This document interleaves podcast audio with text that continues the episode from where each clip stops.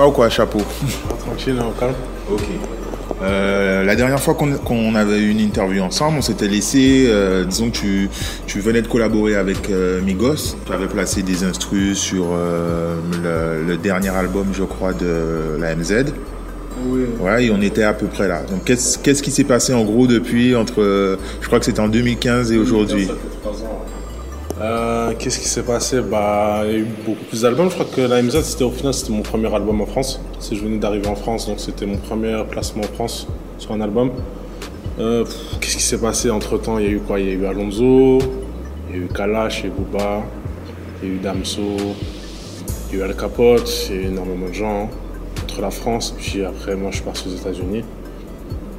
Puis pareil, hein, beaucoup d'artistes aux États-Unis, Young Thug, Drake, 21 Savage, euh, Yachty, compagnie, Ribambelle entre autres. quoi. Est-ce que tu peux nous dire aujourd'hui avec qui tu travailles, dans quelle euh, structure, si tu veux, qui t'accompagne Et on reviendra ensuite sur ton, ton petit séjour aux États-Unis et, et les différentes collaborations que tu as pu avoir?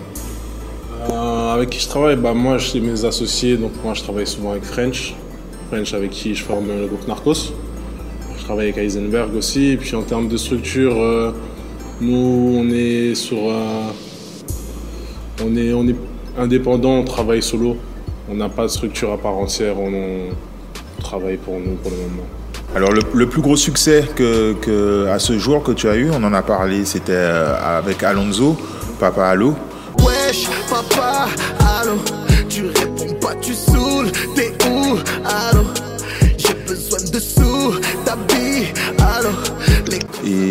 que tu peux nous parler de cette collaboration Comment vous avez fait pour placer l'instru Et voilà. Euh, Papa Allo, c'est marrant parce qu'il y a une vraie petite histoire derrière. C'est ce qui s'est passé, c'est que donc euh, chronologiquement en fait, c'est à la base c'est un morceau de Young Thug featuring Gunna. Chronologiquement, je bien parce qu'au final, Lonzo avait pris la prod, sauf que Young Thug, moi je l'avais envoyé aussi. Au final, le son Young Thug avec Gunna est sorti avant. Chronologiquement, donc c'est le morceau de Young Thug et Gunna. Ce qui s'est passé, c'est simplement qu'au final, Lonzo il devait tellement kiffer le morceau, il l'a gardé pour son album 100%. Et au final, ça a été le succès que ça a été. quoi. C'est un truc, euh, c'est un truc pour les enfants, je crois. Ça a plu aux enfants. La plupart des gens qui qui m'en ont parlé, c'était des pères qui étaient saoulés que leur enfant il, le- il leur demande le son, qu'ils le chantent et compagnie. Donc je pense que c'est surtout un succès euh, par rapport à, à- à- à ce niveau-là. C'est un. Comment on pourrait appeler ça? Un hit facile en France. Ce morceau, il t'a permis de, de franchir des, des paliers? Tu as été contacté, je sais pas, par des maisons de disques. euh, Ça, ça m'a permis de franchir un palier en termes de vues YouTube. C'est mon premier, c'est mon plus gros score. Euh, 115 millions, un truc comme ça. Un truc comme ça, ouais. Donc c'est plutôt bien. ouais. En termes de stream, ouais, c'est plutôt intéressant. Et d'un point de vue international, tu, as, tu avais travaillé avec euh, des artistes, tu m'avais dit qu'ils t'avaient vraiment ouvert là des opportunités peut-être? Moi, j'ai commencé euh, euh, aux États-Unis avec la scène de Chicago. Donc, les premiers qui m'ont donné de la force, c'était les mecs de Chicago. Le plus gros pour le moment, c'est Chief Keef. Donc, pareil, ça, ça m'a apporté pas mal d'opportunités, ça m'a apporté pas mal de contacts. Après, euh, Young Thug, non, Migos d'abord. Migos d'abord, ça a été une grosse force aussi. Puis après, tout ce qui en a découlé, Trouble aussi, ça a été bien. Tout ce qui en a découlé après, ça a été des trucs avec euh, Young Thug. Young euh, on a peut-être 60, 70 morceaux ensemble truc comme ça. Donc pareil, ça a fait décoller le truc. Les featuring avec Drake aussi, ça a fait décoller le truc euh, de plus belle. Puis voilà, quoi. tout ce qui en a découlé à partir de Young Thug, ça a été quand même, euh, ça a été quand même assez majeur. On parle vraiment simplement, mais en fait, ça semble quand même incroyable que tu travailles avec des, stars comme ça. En fait, comment ça se passe la collaboration? Comment tu fais pour leur, pour avoir le contact, leur pa- pa- placer des instrus euh, comment, comment ça marche en fait? Parce que Mon premier morceau, je l'ai placé aux États-Unis. Je sais pas comment, c'est arrivé sur un malentendu. Je sais pas si j'ai été piraté. Je sais pas d'où ça vient. J'avais jamais envoyé de morceau et ça a donné un morceau euh, Chirac. euh, je sais pas comment on dit en anglais. 485 Chirac, c'était mon premier morceau euh, aux États-Unis.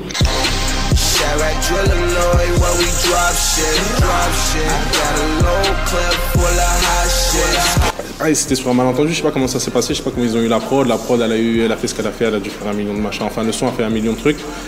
Puis ça m'a apporté une certaine reconnaissance. Et puis à partir de là, tout est parti. C'est parti si vite. Ça fait quoi? Ça fait 5 ans peut-être.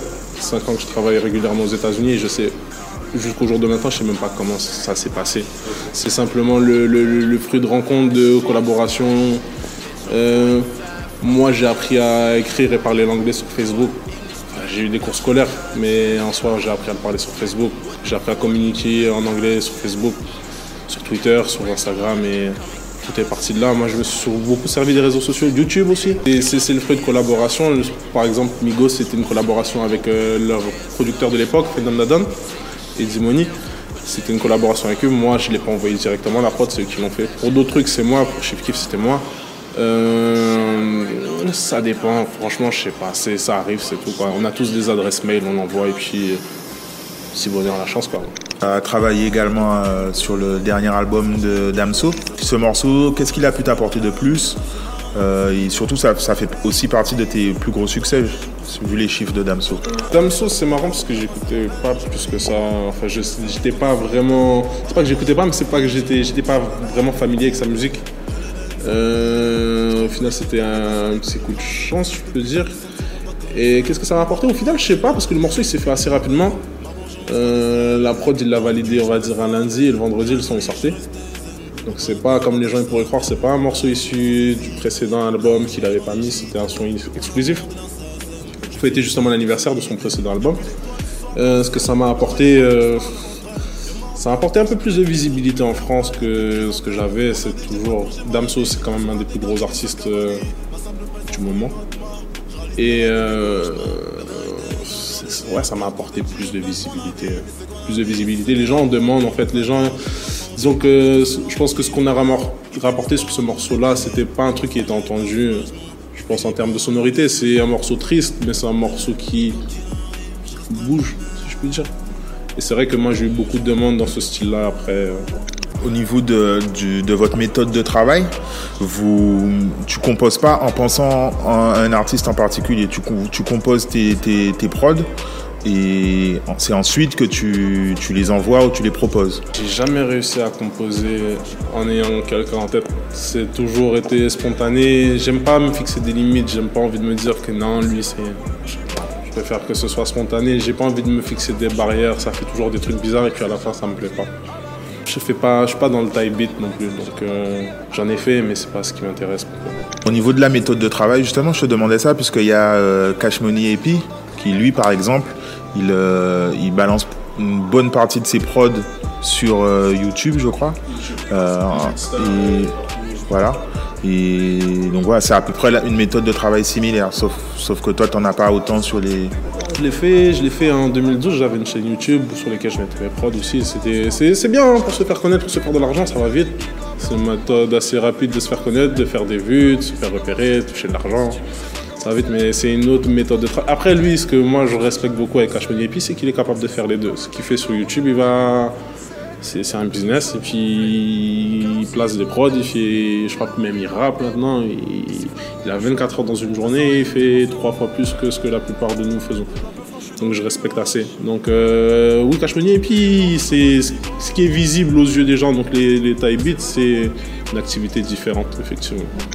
Après, type beat, c'est juste un terme. Hein. Moi, je peux mettre ce que je veux, je peux faire n'importe quel prod que je veux. Si je l'appelle Bataille Beat, c'est un Bataille Beat si j'en ai envie. Hein, c'est pas... Au temps de l'année dernière, tu as, tu as fait un, projet avec euh, Eloquence. Donc, euh, c'était Hello Chapeau. Est-ce que tu peux nous parler de cette collaboration, puisque du coup, c'était sur un projet entier euh, sur lequel tu avais collaboré? Eloquence, moi, c'est un rappeur. Moi, j'ai connu le rap, j'étais tout petit. Eloquence, à l'époque où il a eu son premier succès, Match Nul, j'étais un très très grand fan je crois que je l'ai déjà dit, je sais pas, peut-être qu'il le découvrira maintenant. Mais moi, c'est avec ce morceau-là que j'ai commencé à écouter du rap, entre autres. Et euh, donc, quand on me l'a présenté, quand je suis arrivé sur Paris, c'était ça m'a fait plaisir. Et donc, du coup, on nous a proposé un projet en commun. Donc, Kerville, avec qui je travaille, nous a proposé un projet en commun. Puis, ça s'est fait assez naturellement au final. Hein. Il a quand même vécu aux États-Unis longtemps, donc il sait exactement là où je me suis positionné. On n'est pas obligé de discuter 10 000 ans, il sait exactement là où je veux aller. C'est pas comme avec certains rappeurs ou rappeurs français, j'entends, avec lesquels euh, que je pense pas avoir un délire musical. Je suis très français au final.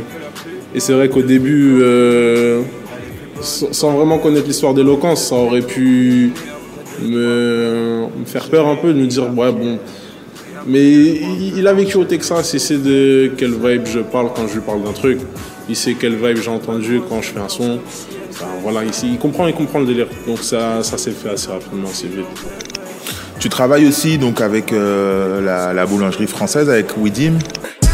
Devant tu donnes la vie, derrière on t'exécute, ça fait valer les déçus, valer des fins, valer d'au-dessus, valer de ceux qui te font valser les deux. Hein?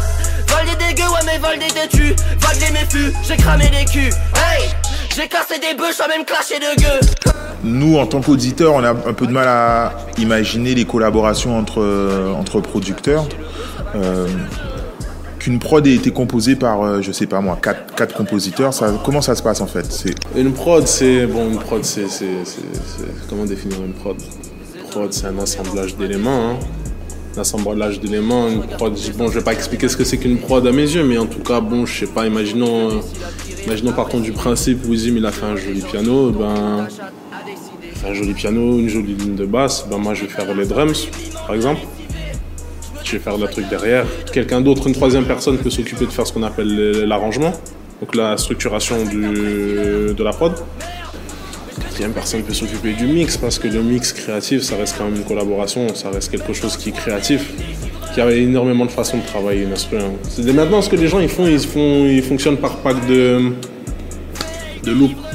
Ce qui, ce qui se passe, c'est simplement moi je fais une boucle de piano et puis je l'envoie à un pote et puis le pote il compose à partir de ça. C'est une collaboration. Quoi qu'il rajoute derrière, c'est-à-dire que c'est ma ligne mélodique, c'est la mienne, c'est ma création. Euh, quoi que tu fasses autour de ça, ça reste une collaboration. extrêmement basé sur la, la confiance en fait entre vous, entre. Il y a de la confiance, il faut savoir se protéger aussi. Il faut savoir se protéger, il y a toujours des, des, des malfrats. Mais après, ça reste. euh, Non, après, la collaboration en soi, c'est c'est dangereux et c'est bénéfique. C'est dangereux si tu, sais pas, si tu ne sais pas comment te protéger, si tu ne sais pas faire valoir tes intérêts, si tu ne sais pas te défendre. Bien sûr, ça va être un- ça va t'apporter plus de malheur que de bonnes choses. Tu as déjà eu des mauvaises aventures, des mauvaises expériences comme ça? Il y a un morceau qui est devenu un tube et en fait c'était ta ligne mélodique ou un truc comme ça? Moi, un tube, non, mais en tout cas, ouais, un truc qui m'a cassé, qui m'a bien cassé le délire, euh, ça, ça m'est arrivé maintes fois. Récemment, ça m'est arrivé avec Chief Kiff. Où j'ai, le truc, c'est strictement la même chose, et puis, euh, mon nom dessus, quoi. C'est le nom d'un autre mec, qui n'a rien à voir, ça, ouais. Mais ça arrive, ça fait partie du jeu, hein, ça fait partie.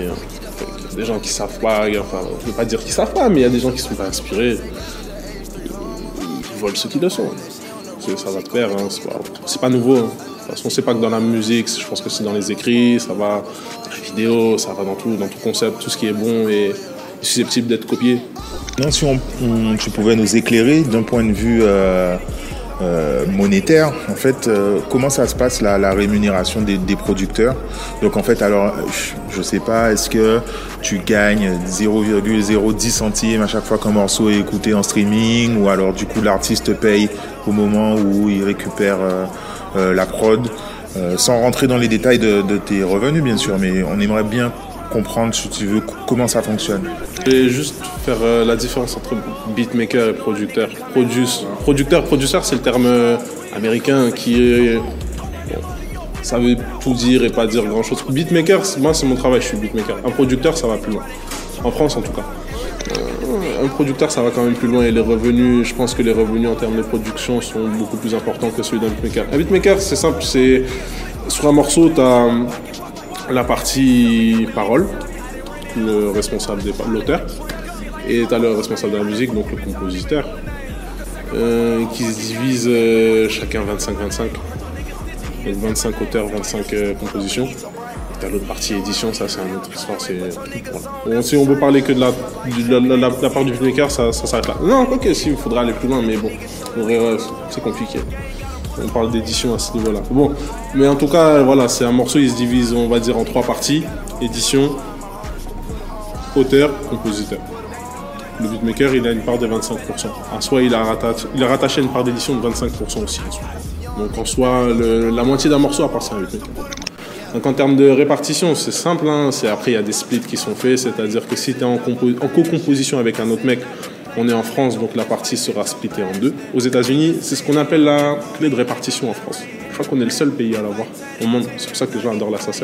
Mais la ne permet pas, imaginons que toi et moi on fait un morceau, je peux pas te dire moi je veux 20% du morceau et toi tu te gardes les restes 5% restants, c'est pas possible. Même si tu as fait un, apport minime, la part elle est splittée en deux à deux parts égales. Donc on va passer un peu à ton actualité. En ce moment, tu, tu bosses sur quoi? Est-ce que tu peux nous, nous, donner un peu de croustillant sur euh, les choses à venir On a fait un petit morceau Young Thug, Young Thug to Chains quand ils étaient à Paris. C'était plutôt bien. Donc on... Et tu sais pas encore comment ils vont l'exploiter C'est compliqué en termes d'exploitation de morceaux.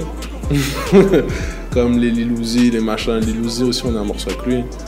Euh, bah, comme je disais tout à l'heure, on a 70 morceaux avec Young Thug. Donc entre des featuring avec Quavo, je sais qu'il y a un morceau Young Thug, Quavo, Trouble. Morceau euh, Young Thug, Skipper de Flipper. Young Thug, Liliati. Euh, Young Thug. Il y a énormément de trucs. Mais après, voilà, c'est en termes de. Euh, je m'avance sur ces choses-là parce que je les ai écoutées. Mais après, il y en a beaucoup de choses où c'est simplement du bruit de couloir. J'ai entendu que tu avais tel truc. Comme, tout le morceau que j'ai eu avec Drake, c'était un bruit de couloir qui s'est transformé en réalité, même si c'est pas sorti officiellement. Le morceau existe, je l'ai entendu aussi. Euh, la- le, titre de l'article, de ton premier article sur l'Oxymore, c'était de, de la Dockside à Migos. Et donc du coup, euh, actuellement, est-ce que tu continues quand même à collaborer avec des, artistes caribéens? Malheureusement, pas, pas autant qu'avant. Moi, j'ai euh, commencé avec euh, les artistes d'ici, en Guadeloupe. Après, c'est vrai que je pense que mon style de son, il ne convient pas spécialement à ce qui se fait ici. Je pense pas être dans un être dans la dans, dans, dans, dans- la mouvance d'ici. Euh, même en France, au final, je me suis jamais vraiment plu. euh, moi, mon délire, j'ai jamais kiffé la, le trap, trap, Ça m'éclate pas plus que ça. Et je sais que les gens sont beaucoup demandeurs ici de trucs assez bruts. Moi, je suis. Des trucs comme Damso, ça me plaît, tu vois. Des trucs euh, mélodiquement parlant, en tout cas, tu vois. Et je pense pas que ce soit un truc qui plaise forcément ici, par rapport à mes anciens collaborateurs. C'est-à-dire, je parler euh, de Raifé, par exemple. Euh, je sais que le délire dans lequel je suis actuellement, c'est-à-dire que c'est pas forcément un truc que lui va rechercher spécialement. Donc dans l'immédiat, c'est pas, c'est, pas par souci de d'envie en fait, c'est plus par souci de, de priorité.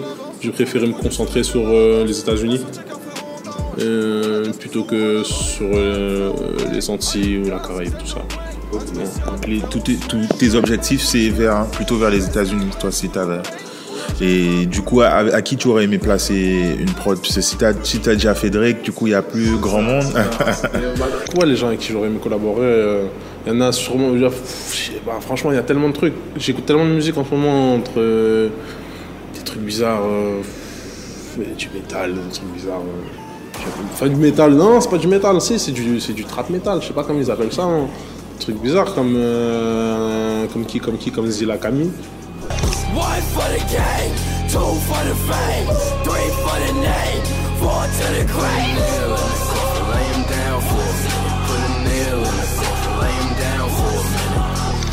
C'est pas. Non, non. Mais c'est de la musique atroce. J'aime bien, autant que j'aime la belle musique. Après, voilà, c'est pour ça que moi j'aimais bien Extentation, justement, parce que lui, il a fait de la musique atroce, inaudible, jusqu'à jusqu'à ce que. voilà, C'était beau, ce qu'il faisait, au final, à la fin.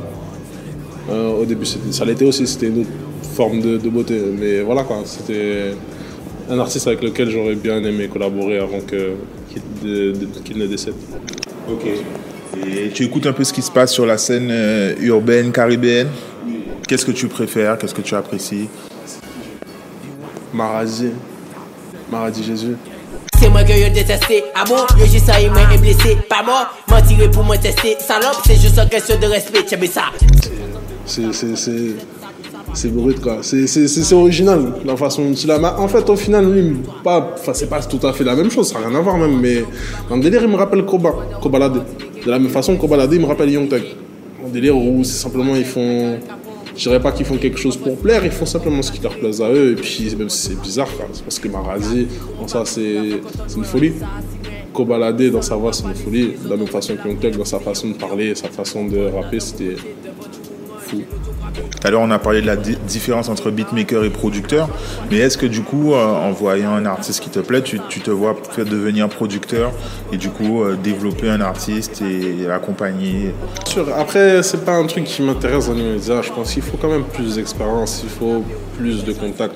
Parce que si je devais le faire, j'aimerais le faire à 100% et j'ai pas envie de me louper. Que j'imagine comme tout producteur. Après, c'est vrai que ça vient avec son lot d'échecs. Mais j'aimerais bien que mon artiste soit millionnaire et que je le sois aussi. Donc, ça sera vrai. Donc voilà, après, c'est bien sûr, c'est un truc qui m'a toujours euh, paru euh, important. C'est un truc à, à, à terme, c'est un but. Effectivement, j'ai pas envie de faire de- des instruments toute ma vie non plus. À terme, effectivement, avoir un artiste, le conseiller, lui donner les bons choix, lui apporter ce que je peux lui apporter, c'est clair que c'est un, un- un- un- un but à terme. Tu as un mot à dire pour, euh, pour clôturer notre, euh, notre échange? Bah déjà que c'est vrai que c'était bah, l'interview avec l'Oxymore c'était quand même ma plus grosse hein, je crois hein, jusqu'à l'heure d'aujourd'hui hein.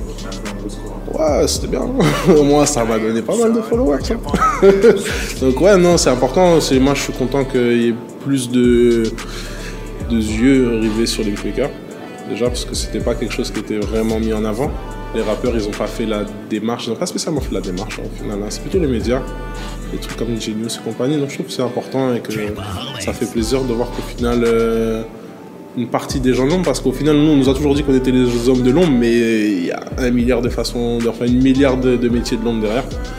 Euh, ça fait plaisir d'être mis en avant comme ça. C'est- C'est toujours. euh, ouais, c'est bien pour les goûts. Bientôt une troisième interview, je sais pas, en réalité virtuelle, quelque chose comme ça. ça marche.